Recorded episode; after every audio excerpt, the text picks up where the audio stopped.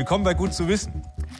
Nervt Sie das auch in Plastik verpacktes Obst und Gemüse? Naja, das Plastik ist nicht nur schlecht, denn es hält das Obst und Gemüse länger frisch und knackig, weil so verpackt verliert es weniger Wasser und von außen kommt weniger Sauerstoff dran. Plastik hat aber einen großen Nachteil. Es entstehen Berge von Plastikmüll. Mittlerweile sind zwei Drittel vom Obst und Gemüse in unseren Supermärkten vorverpackt. Die Höhe ist wahrscheinlich das, was hier in den USA angeboten wird. In Plastik verpackte, geschälte Orangen. Wir wollen deswegen wissen, geht das auch anders? Obst und Gemüse ohne Plastik länger frisch zu halten. Diese Avocados sind gestern geliefert worden. Sie sind reif für den Verzehr. Eugenio Guidoccio sucht nach Möglichkeiten, Obst und Gemüse länger frisch zu halten. Normalerweise würden die Avocados in etwa vier Tagen verderben.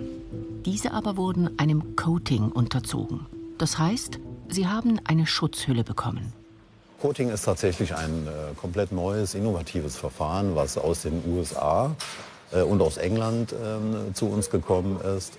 Und das Spannende äh, bei Coating ist, dass wir beispielsweise bei den Avocados äh, in äh, Tests bereits feststellen konnten, dass sich die Haltbarkeit teilweise sogar verdoppelt. Denn Avocados sind schwierige Früchte. Sind sie reif, müssen sie innerhalb weniger Tage gegessen werden. Deshalb wurden sie ausgesucht, um das neue Verfahren zu testen. Bei Greenyard in Duisburg werden sie mit einer speziellen Flüssigkeit besprüht. Die besteht aus Pflanzenöl, Rohrzucker und Sonnenblumenkernen. Diese natürliche Schutzschicht verlangsamt zwei Prozesse, die die Avocado verderben lassen. Die Frucht verliert jetzt weniger Wasser und von außen kann nicht mehr so viel Sauerstoff eindringen. Ja, es riecht nicht.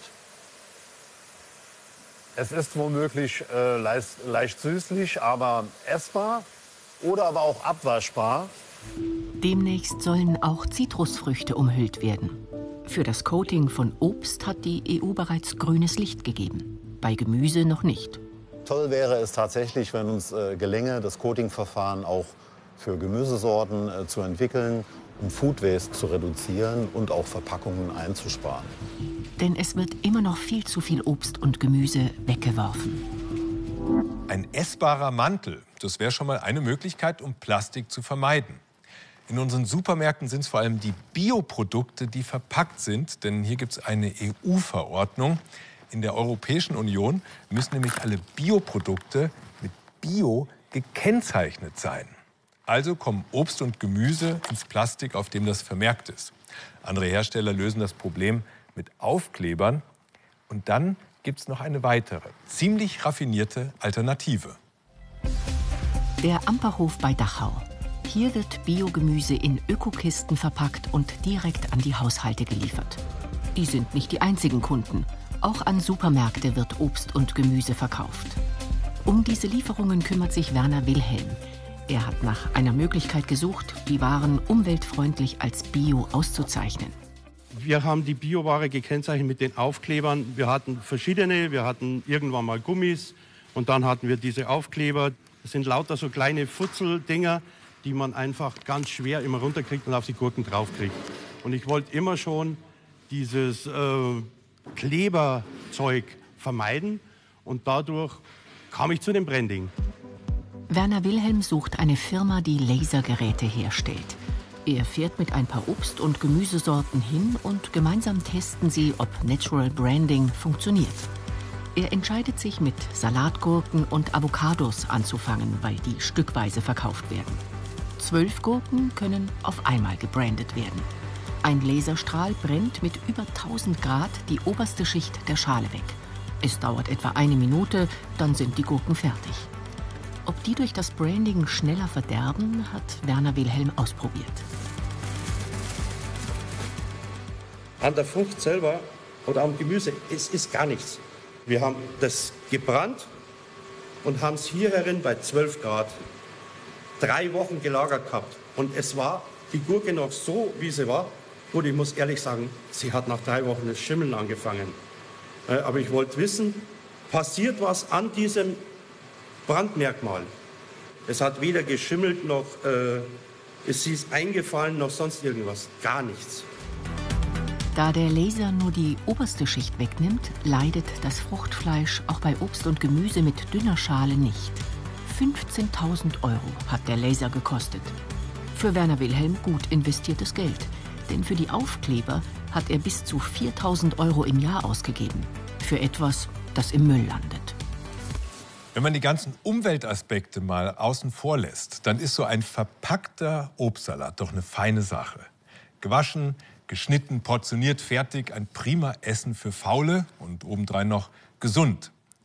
Aber wenn es dumm läuft, vor allem wenn es ungekühlt steht, dann beginnt das Obst zu schwitzen. Wir haben mal in Zeitraffer zugeschaut, wie Erdbeeren schimmeln. Der Schimmel, der greift dann schnell von einem Stück zum anderen. Ja, ganz schön eklig. So ein verpackter Obstsalat ist deswegen nicht unbedingt gut für die Gesundheit. Darum besser weg vom Plastik. Eingeschlossen in Plastik. Immer mehr verpacktes Obst und Gemüse findet sich in den Regalen der Supermärkte. Ein befreiendes Gefühl, einfach unverpackte Frischware mitnehmen zu können. Aline Pronet lebt plastikfrei. Ihren Einkaufsbeutel bringt sie mit. Mustafas Laden passt zu ihrer Philosophie. Dankeschön. Dann bis nächste Woche. Bis nächste Woche. Danke. Ciao. Schönes Wochenende. Zero Waste oder plastikfrei zu leben ist nur machbar.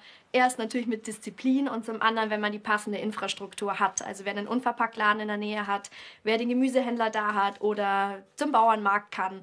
Das macht natürlich sehr viel einfacher. Als Bloggerin ist Aline immer in Kontakt mit Gleichgesinnten. Etwa mit Charlotte Schüler, die ein Buch über plastikfreies Leben geschrieben hat, inspiriert durch ihre Mutter. Ja, dadurch, dass äh, meine Mama ja hier den Laden gegründet hat, bin ich mit dem Thema mehr in Berührung gekommen und habe halt auch nach und nach das Umdenken angefangen. Ich habe immer ausgeholfen und dadurch auch die Produkte kennengelernt, die Alternativen. Und dann dachte ich mir, na gut, wenn ich jetzt eh schon die Alternativen kenne, dann kann ich sie auch ganz einfach in meinen Alltag integrieren. In ihrem Alltag ist die 24-jährige Münchnerin sehr konsequent. Sie will Müll vermeiden, wo es geht. Ein Vorhaben, das sie auch auf Instagram mit vielen teilt. Ich war gerade beim Vollkorner ein bisschen Gemüse einkaufen, weil heute gibt es eine Gemüsesuppe bei mir. Und wie ihr wisst, sammle ich da ja immer alle Schnittreste, um mir später Brühe zu machen. Ich finde, es ist immer gut, jeden Lebensmittelmüll, den man vermeidet und versucht, so viel wie möglich zu verwenden, das ist immer wichtig. Gleichzeitig nehmen anderswo Plastikverpackungen überhand. Das erzeugt nicht nur Müll. Vorgeschnittenes und verpacktes Obst und Gemüse enthält häufig Keime. Vor lauter bedrucktem kann der Kunde oft gar nicht mehr erkennen, ob die Ware noch frisch ist. Wenn verzehrfertig draufsteht, heißt das noch lange nicht, dass Salat auch ungewaschen gegessen werden kann. Bei vielen Tests und Untersuchungen wurde immer wieder dargestellt, dass sie meistens sehr verkeimt sind. Deswegen bitte vorher waschen, bevor es verzehrt wird. Nach Untersuchungen von Ökotest können vor allem Obstsalate in Plastikschalen wahre Keimschleudern sein. Also auch wenn ich jetzt hier ein Verbrauchsdatum habe, ähm, das jetzt noch nicht überschritten ist, habe ich so einen leicht gewölbten Deckel. Auch hier äh, würde ich meine Sinne einsetzen ähm, und beim Öffnen einfach mal dran riechen. Riecht es irgendwie vergoren, also ganz so arg frisch. Gerade die Ananas, die scheint schon sehr überlagert zu sein. Ich habe immer ein gewisses Problem, dass Keime vorhanden sind, aber in diesem Milieu können die sich wirklich explosionsartig vermehren und dann wirklich zu Erkrankungen führen wie Salmonellen oder ähm, E. coli, also wirklich Durchfall, Magenerkrankungen. Mit ihrem frischen Obst hat Aline noch was vor. Ich backe heute einen Apfelkuchen und dafür schäle ich dann auch die Äpfel. Normalerweise esse ich die Schale einfach mit, aber im Kuchen mache ich es dann doch lieber, wenn sie nicht dabei ist. In Sekundenschnelle teilt die 29-Jährige aus Fürstenfeldbruck auf Instagram mit, aus Apfelschalen macht sie schmackhafte Chips. Und sogar Apfelbutzen können noch ein Leckerbissen sein, wenn auch nicht für Menschen. Vor den Augen unseres Filmteams lüftet sie ihr letztes Geheimnis für diesen Tag. In der Wurmkiste leben kleine Würmchen, so Regenwürmer, Kompostwürmer. Und die wiederum fressen dort meine Bioabfälle auf. Und die können jetzt meine Äpfel essen. Auch Charlotte hat mitverfolgt, was Aline so herausholt aus einem Apfel. Während Aline sehen kann, was Charlotte aus ihren Gemüseresten macht. Als Müllvermeider sind die beiden längst keine Einzelkämpfer mehr.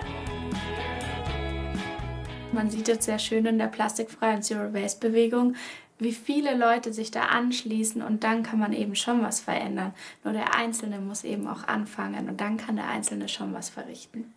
Dass wir uns untereinander kennen, dass wir uns austauschen und netzwerken, das zeigt ja auch, dass es eine Bewegung ist. Und gerade auf Instagram ist es ganz einfach zu sehen, dass es eine globale Bewegung ist. Und das motiviert natürlich sehr, wenn man sieht, man ist da nicht allein. Aline Pronet schreibt gerade ihre Doktorarbeit, bietet Schulungen an, hält Vorträge und hofft, dass immer mehr Menschen Lebensmittel einkaufen, die nicht mehr eingeschlossen sind in Plastik.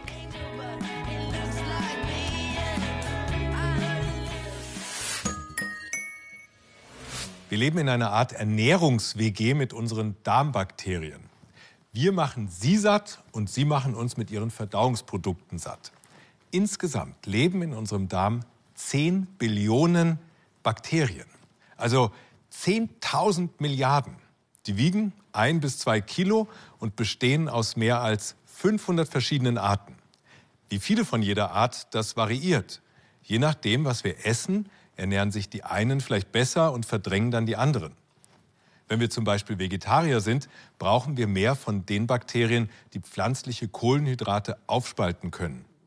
Und wenn wir mehr Fleisch essen, brauchen wir welche, die tierische Proteine verwerten können. Aber Vorsicht, wir können unsere Darmbakterien auch überfüttern und das ist schlecht für uns. Nach Beweisen für die These, dass uns satte Bakterien krank machen, suchen Forscherinnen und Forscher innerhalb des Darms und auch außerhalb. Der Seelender See bei Kiel, der zweitgrößte See Schleswig-Holsteins. Hier sind zwei Biologen einer revolutionären These auf der Spur. Helfen sollen ihnen dabei winzige Tiere in diesen Plastikröhrchen, Süßwasserpolypen. Nur einen Zentimeter groß, aber ein gutes Modell, um die Funktion der menschlichen Darmflora zu verstehen. Ähnlich wie der Darm ist die Haut der Polypen von Bakterien besiedelt.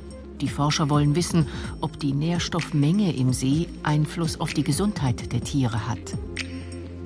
Uns interessiert, wie das Gleichgewicht zwischen einem Organismus und seinen Bakterien wie das zusammenspielt und wenn es in ein Ungleichgewicht kommt, ob es eine Krankheit auslöst. Und wir haben beobachtet, dass wir, wenn wir, den Süßwasserpolypen Hydra, der seine Bakterien außen drauf sitzen hat, wenn wir den in einen nährstoffreicheren äh, Lebensraum geben, wie jetzt ein Eutropher See zum Beispiel, dann sieht man, dass die Tiere krank werden. Tim Lachnit von der Uni Kiel und sein Kollege Peter Deines haben noch eine Vermutung, nämlich, dass es beim Menschen ähnlich ist könnte ein Überangebot an Nahrung die Bakteriengemeinschaft im Darm aus dem Gleichgewicht bringen? Tatsächlich vervielfachte sich in den letzten 50 Jahren in den Industrieländern das Nahrungsangebot. Gleichzeitig nahmen Darmkrankheiten wie Morbus Crohn dramatisch zu. Woran liegt das? Um die Beziehung zwischen Bakterien und ihrem Wirt besser zu verstehen, starten die Forscher mit ihren Süßwasserpolypen ein Futterexperiment im Labor. Eine Gruppe der Bakterien wird mit einer eher proteinreichen Nahrung gefüttert. Das entspricht beim Menschen einem Speiseplan mit vielen Milchprodukten und tierischem Eiweiß. Die andere Gruppe bekommt eine gehaltvolle und komplexe Mischung aus Kohlenhydraten, Fett und Proteinen, ähnlich einer ungesunden, sehr fleisch- und zuckerlastigen Ernährung. Wie verändert sich die Bakteriengemeinschaft der Polypen bei der zweiten Gruppe durch das üppige Nahrungsangebot?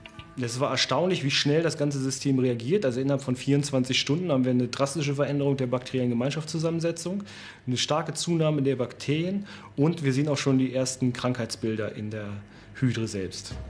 Eines der Krankheitsbilder erkennt man im Zeitraffer. Die Tiere bauen Zellmaterial ab. Innerhalb eines Tages verkürzen sich ihre Tentakel. Um mehr über die unterschiedlich gefütterten Bakterienarten zu erfahren, kultivieren die Forscher sie für 24 Stunden auf einem Nährmedium. Was verändert sich? Also Kontrolle sieht, sieht wenig aus wie immer, eigentlich. Wahrscheinlich viel Curvibacter, so wie das aussieht, die vielen kleinen, die man hier sieht. Während es bei den Bakterien der ersten Gruppe keine Auffälligkeiten gibt, lässt sich bei den übersättigten Bakterien sofort erkennen, dass sie sich extrem vermehrt haben. Um das Mikrobiom genau zu bestimmen, zählen die Forscher die Bakterien und analysieren die DNA. Das Ergebnis? Die Überfütterung hat zur Folge, dass bestimmte Bakterienarten unkontrolliert zunehmen, andere verdrängt werden. Aber was hat das mit dem Menschen zu tun? Was man bei vielen Krankheiten sieht, also bei entzündlichen Darmkrankheiten zum Beispiel, dass sie auch assoziiert sind und begleitet sind mit Veränderung des Mikrobioms. Und da stellt sich eben die Frage, ist das die Ursache oder ist es einfach nur ein Symptom, dass die Bakterien sich verändern? Peter Deines und Tim Lachnit vermuten, dass ein Mikrobiom, das durch ungesunde Ernährung aus dem Gleichgewicht geraten ist, selbst die Ursache der Krankheit sein könnte. Am Beispiel der Seeanemone demonstrieren sie, zu welchen Reaktionen eine Überfütterung des Mikrobioms im Extremfall führen kann. Auch diese Korallenart und die auf ihr lebenden Bakterien sind einem hohen Nährstoffangebot ausgesetzt. Unter Laborbedingungen passiert Folgendes. Werden die Tiere durch ein gestörtes Mikrobiom krank, versuchen sie alles, um die Bakteriengemeinschaft wieder ins Gleichgewicht zu bringen. Sie streifen ihre komplette Außenhaut ab. Lässt sich auch eine erkrankte menschliche Darmflora sanieren? Etwa durch Fasten? Wir denken, und es gibt da verschiedene Studien eben fürs Fasten bei Menschen. Wir machen ja keine Studien bei Menschen, aber daraus ähm, deutet sich einiges, einige Parallelen zu unseren Experimenten hin, dass bei der bei dem Fasten oder bei der Reduzierung der Nahrungszunahme, dass die Darmbakterien nicht mehr so intensiv von unserer Nahrung ernährt werden, sondern sie müssen sich auf die Quellen äh, fokussieren, die vorhanden sind. Das sind die Schleime im Darm. Und genau dieser Verzicht könnte ein überfüttertes Mikrobiom wieder ins Gleichgewicht bringen. Noch wird geforscht, aber es scheint immer klarer. Sowohl bei Wasserlebewesen als auch beim Menschen reagiert das Mikrobiom sensibler auf die Ernährung als bislang gedacht. Gut zu wissen, dass am kommenden Mittwoch die Fastenzeit beginnt. Die Darmbakterien würde es bestimmt freuen, weniger kalorienreiche Kost zu bekommen. Also ich selbst habe in diesem Jahr das Intervallfasten vorgenommen. Das heißt 16 Stunden Fasten und dann innerhalb von acht Stunden zwei Mahlzeiten. Dieses Jahr drehe ich in den Regenwäldern von Mittel- und Südamerika einen Kinofilm. Darin geht es ums Aussterben der Amphibien. Der Titel Willi und die Wunderkröte. Ja, und dafür suche ich zurzeit eine leichte Regenjacke. Aber wie erkenne ich, welche Regenjacke am besten vor Wind und vor Regen schützt? Heißt die Faustregel, je teurer, umso besser? Oder gibt es verlässliche Hightech-Klamotten auch günstig? Was moderne Regenjacken leisten müssen, ist eigentlich ein Widerspruch.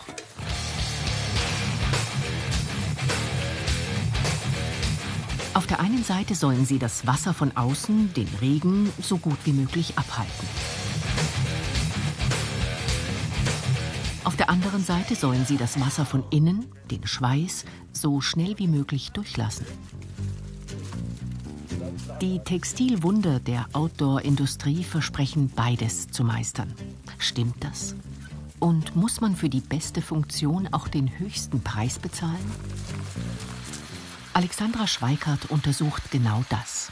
Die Chemikerin und Bergsportlerin deckt die Vor- und Nachteile verschiedenster Outdoor-Produkte auf, zusammen mit dem Institut für Textilchemie und Textilphysik der Universität Innsbruck. Heute im Test zwölf Hardshell-Jacken namhafter Hersteller. Preis 350 bis 650 Euro. Wir versuchen bei diesem Jackentest kein Ranking zu machen. Wir wollen keine Testsieger und Testverlierer machen, sondern wirklich nur zeigen, welche Eigenschaften gibt es, was ist wichtig und wie kann ich mich entscheiden bei einem Jackenkauf. Alexandra Schweikart und ihr Team untersuchen die Jacken mit wissenschaftlichen Methoden. Die sind unbestechlich. Hier in Dornbirn sind die Folterbänke für die Hightech-Jacken aufgebaut. Der Dichtigkeitstest. Die Jacke ist fest verspannt. Von unten drückt eine Pumpe Wasser gegen die Außenhaut der Hardshell. Der Druck simuliert die Höhe einer Wassersäule, die auf den Stoff presst. 5000 mm und steigend. Sobald der dritte Tropfen durch das Gewebe kommt, wird gestoppt. Aber heute halten alle Jacken dicht. Bis zu einer Wassersäule von 20.000 mm. Mehr gibt die Maschine gar nicht her. Nur eine Jacke versagt. Aber anders als gedacht.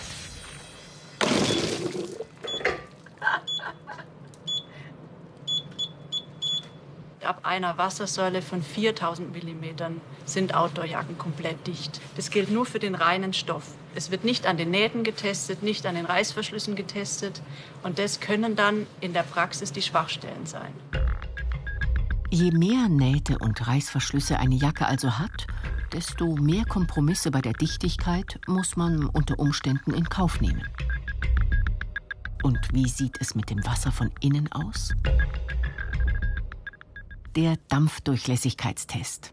Hier ist die Jacke mit ihrer Innenseite um ein Gefäß mit Wasser gespannt. Bei konstantem Raumklima verdunstet dieses Wasser. Ob eine Jacke den Wasserdampf gut oder schlecht durchlässt, sehen die Forscher nach 24 Stunden.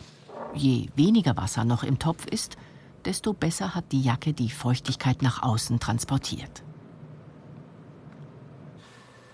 Dass kein Regen rein, aber Dampf raus kann, dafür ist im Prinzip nur eine dünne Membran in der Jacke verantwortlich. Hier ist sie weiß. Diese Membran ist empfindlich, deshalb wird sie an der Außenseite mit einem stoß- und schnittfesten Stoff verklebt, an der Innenseite mit einem Futterstoff. Nur in dieser Sandwich-Konstruktion erfüllt die Membran ihre Funktion. Und auch nur dann, wenn die Außenhaut der Jacke gut imprägniert ist. Der Spraytest bringt das ans Licht. Die Jacken werden mehrmals gewaschen, geschleudert, getrocknet und immer wieder mit Wasser besprüht. Auch wenn das Gewebe gut imprägniert ist, nach drei bis vier Waschgängen oder ein paar Touren mit einem scheuernden Rucksack ist der wasserabweisende Schutz meist dahin. Wenn die Imprägnierung von der Jacke nicht mehr funktioniert, saugt sich die Jacke außen mit Wasser voll. Und dann funktioniert die ganze Jacke nicht mehr. Ich kann sie aber reaktivieren, diese Schicht, indem ich die Jacke 30 Minuten bei hoher Temperatur in den Trockner gebe. Oder ich kann sie mit einem Spray nachimprägnieren und dann funktioniert die Membran und das ganze System der Jacke wieder. Dass sich beim Waschen Fasern lösen und als Mikroplastik in die Umwelt kommen, ist ausgeschlossen. Dafür sind sie zu fest verklebt. Aber es gibt da einen Punkt, der ökologisch bedenklich ist. Gut die Hälfte der Hersteller verwenden immer noch per- und polyfluorierte Chemikalien, um ihre Jacken zu imprägnieren, kurz PFC. Einige von diesen PFCs reichern sich in der Umwelt an und sind gesundheitsschädlich. Wenn man also die Imprägnierung erneuern muss, dann unbedingt mit einem PFC-freien Imprägniermittel. Und dann nicht so ganz dicht dran und volle Kanne drauf, sondern am besten breitet man die Jacke am Boden aus oder so wie ich jetzt auf dem Tisch und dann lässt man einen feinen Sprühnebel so aus Bauchnabelhöhe auf die Jacke rieseln und so verteilt sich das Imprägniermittel sparsam und optimal. Eine Jacke ab und zu zu waschen erhöht ebenfalls die Lebensdauer enorm. Wenn Schweiß trocknet, dann bilden sich Salzkristalle, die berühmten Schweißränder, ja, und die greifen die Membran an.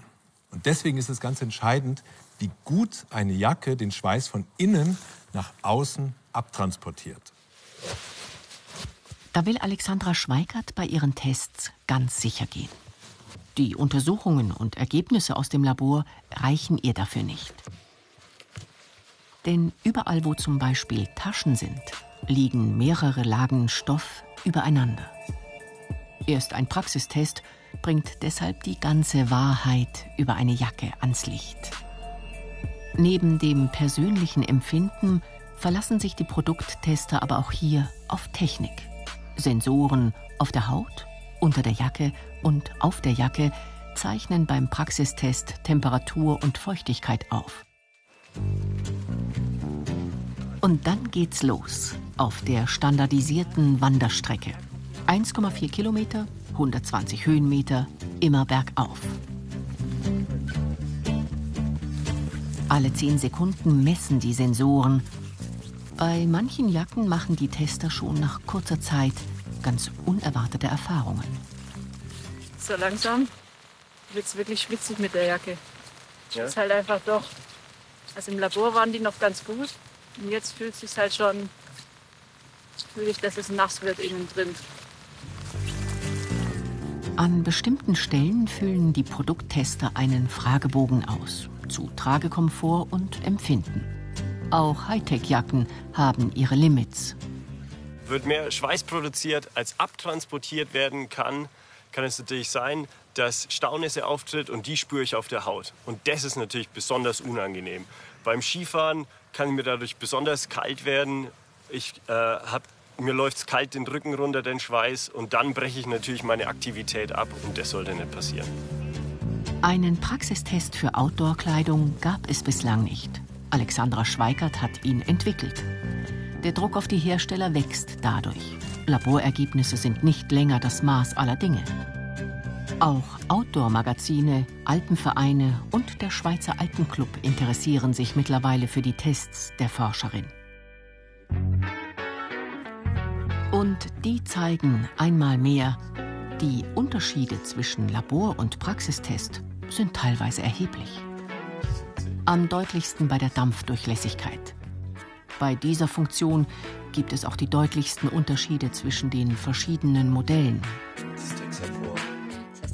Also hier bei der Jacke ist ja echt geil, wie man sieht, nachdem wir losgelaufen sind, wie sofort die Feuchtigkeit in der Jacke ansteigt und wie wenig Dampf die durchlässt. Also da schwitzt ihr richtig in der Jacke. Und hier sieht man zwar auch einen Anstieg am Anfang, aber dann scheint es die Membran wunderbar auszugleichen, oder? Und dann habe ich hier niedrige Feuchtigkeit in der Jacke und die gleiche Feuchtigkeit außen. Also die Membran schafft die Feuchtigkeit sofort nach außen. Also hier habe ich richtig guten Dampfdurchgang in der Jacke. Ja, super. Bei der Jacke. Wer jetzt aber denkt, die gute Performance einer Jacke hat immer auch etwas mit einem hohen Preis zu tun, der irrt.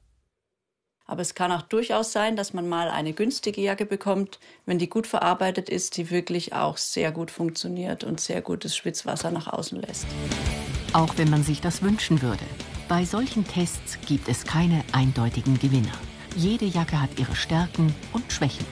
Die eine, die in allen Funktionen spitze und gleichzeitig super praktisch und bequem ist, die gibt es nicht. Auch nicht für den höchsten Preis. Fazit, es gibt keinen eindeutigen Gewinner. Jede Jacke hat ihre Vor- oder Nachteile. Und die günstigen Jacken, die sind nicht unbedingt schlechter als die teuren. Es kommt halt ganz darauf an, wofür die Jacken sind. Bis ich dann in den Regenwald aufbreche, dauert es noch eine Weile. Und wir sehen uns nächste Woche wieder. Bis dahin, danke und auf Wiedersehen.